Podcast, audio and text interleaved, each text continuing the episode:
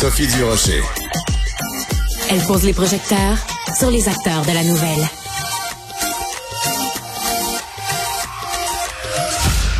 Il y a un nouveau documentaire sur la plateforme de diffusion Vrai à partir d'aujourd'hui. Ça s'intitule Raël Québec.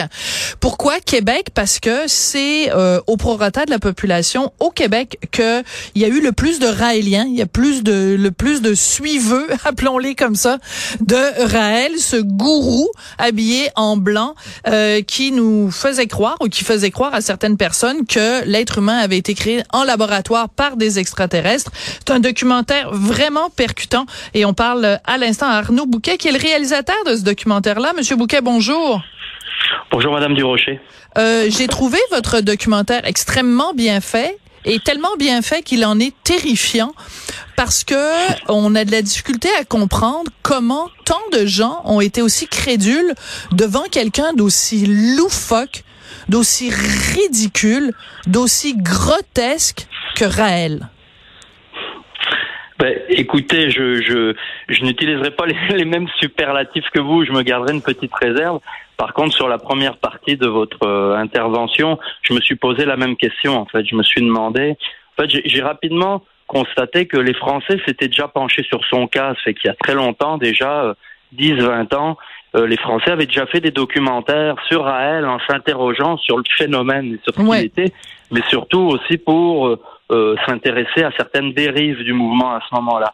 Or, au Québec, j'ai rapidement constaté qu'on n'avait jamais fait ce travail-là, donc que finalement, on s'est jamais euh, intéressé euh, à, à, ce type-là qui pourtant euh, a, a, été très populaire dans les médias notamment. On l'a beaucoup vu à la télévision au Québec, c'est un bon client de la télévision, mais on s'est jamais inter interrogé sur le fond sur les raisons de son succès ici. Oui. Alors, euh, on va écouter un petit extrait de la bande-annonce. Ça va nous donner une idée quand même parce que vous avez réussi à parler à différents Raéliens, des gens qui sont encore Raéliens, des gens qui l'ont été et ne le sont plus. On va écouter un petit extrait de la bande-annonce. C'était comme un père pour moi, là, un grand conseiller. Il est celui qui pourra être l'intermédiaire entre la Terre et l'extraterrestre. Le message qui est contenu dans ce livre, qui s'appelle Le livre qui dit la vérité, qui est dans toutes les librairies, je pense, au Québec maintenant. J'ai eu un être qui est apparu à côté de moi, puis il m'a dit, tu vas rencontrer quelqu'un de très important. J'ai pensé que c'était réel, que je devais aider. Au Québec, c'est fort. Alors, vous disiez tout à l'heure que, bon, vous auriez pas utilisé le même choix de mots que moi quand j'ai dit, bon, ridicule, grotesque, etc. Mais il reste que quand même que quelqu'un qui se promène dans les médias et qui se promène euh, partout en disant, je suis le demi-frère de Jésus, je suis allé dans une soucoupe volante, j'ai été conçu, euh, ma mère a été euh, euh, engrossée par un extraterrestre. Je m'excuse, mais les mots, moi, personnellement, Sophie Durocher, qui me viennent à l'esprit, c'est ridicule, grotesque et hurluberlu. Je veux dire, c'est, c'est quand même à sa face même un petit peu euh, fort de café, là. Je comprends, je vous comprends tout à fait.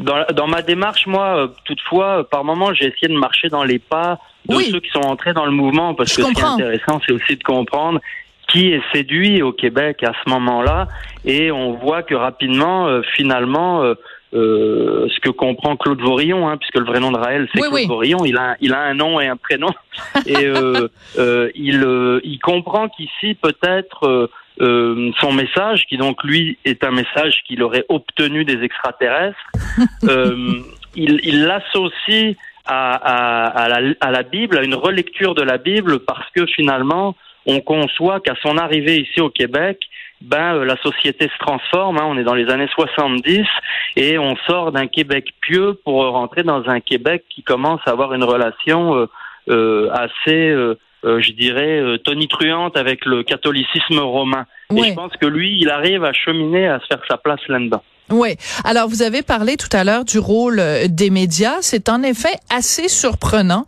euh, parce que vous avez beaucoup d'extraits dans votre documentaire où on le voit en compagnie de Jean-Pierre Coallier, on le voit en compagnie de Michel Jasmin, euh, on le voit avec les filles. Je pense que c'est peut-être les filles de de blablabla où je me souviens plus quelle émission là où il y avait filles le matin. Ouais. ah ouais, c'était deux filles le matin. Euh, mais euh, mais on, on le voit et il y a une certaine euh, les gens s'amusent de, de ce personnage-là comme s'il était euh, sympathique. C'est quand même un peu particulier. Ben, en fait, euh, je pense que les gens le trouvaient euh, farfelu.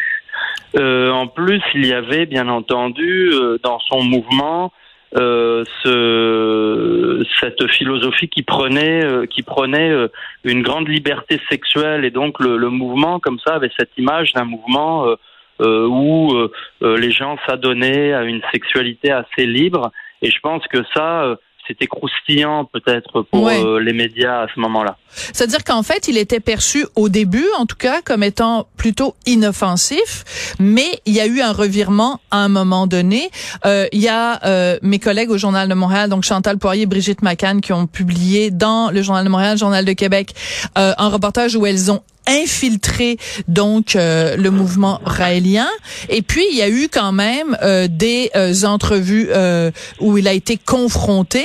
Euh, et à ce moment-là son, son étoile a commencé à pâlir. Mais ce qu'on voit dans votre documentaire c'est euh, tout ce côté de, de, de de sexualité avec des enfants avec des jeunes. Ça c'est beaucoup plus inquiétant et beaucoup plus problématique Alors, ce qu'il faut savoir, c'est que moi, dans la démarche, au départ, hein, je vais revenir à notre démarche, je dis moi, mais c'est l'équipe qui, qui est en arrière de ce documentaire-là.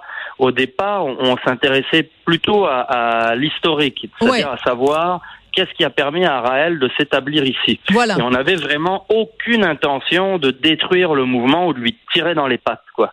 Et euh, moi, j'a- j'avais même le désir de rencontrer les Raéliens, ceux qui sont encore Raéliens aujourd'hui. J'ai même essayé de rencontrer Raël. Je lui ai écrit parce que j'aurais aimé lui parler.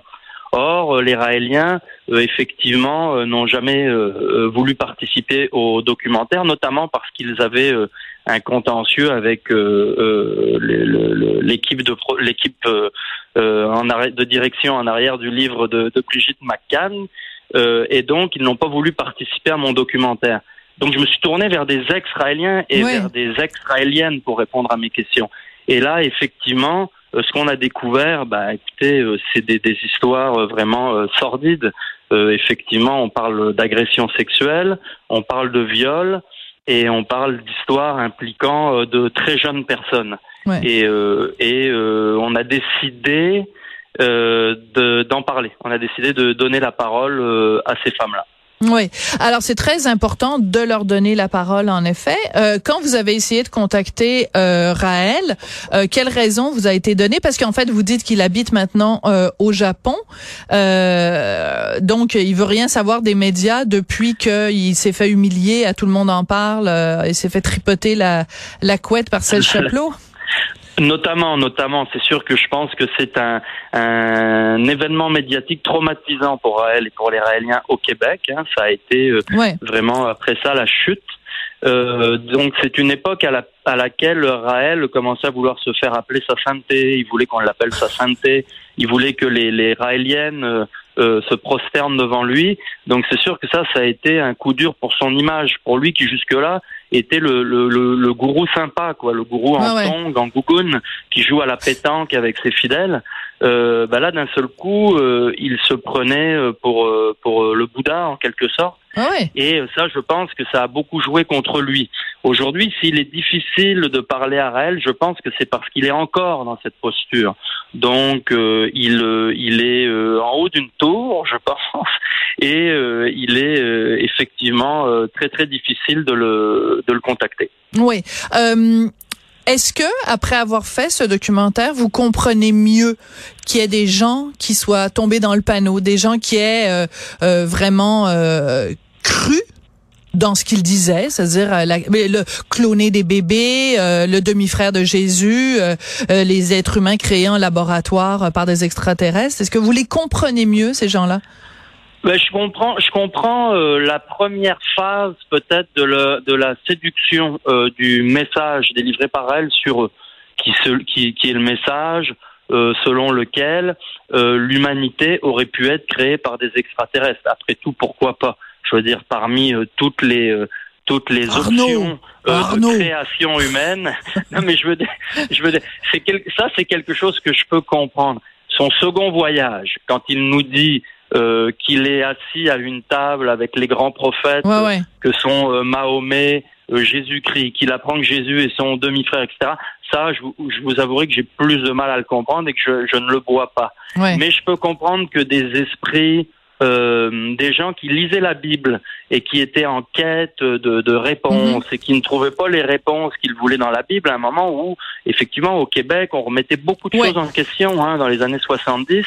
Et là, d'un seul coup, euh, euh, l'homme vient de marcher sur la Lune, Ouais. on, on- on se tourne vers Oui, le puis ciel. Je peux- Il y a Haïti quand même à l'époque. On va devoir se quitter euh, là-dessus. voilà. C'est des gens qui avaient peut-être trop regardé Haïti qui ont cru euh, que que euh, Raël était sa, réincarnation. C'est un très beau film. Un Ouais. très beau film. Arnaud Bouquet, vous êtes le réalisateur donc de Raël Québec sur la plateforme Vrai. Merci beaucoup d'avoir été là aujourd'hui. C'est moi qui vous remercie, Madame Durocher. Au revoir. Merci à Tristan Brunet-Dupont à la réalisation, la mise en onde, à Marianne Bessette à la recherche et je vous laisse avec Mario Dumont. Merci, au revoir.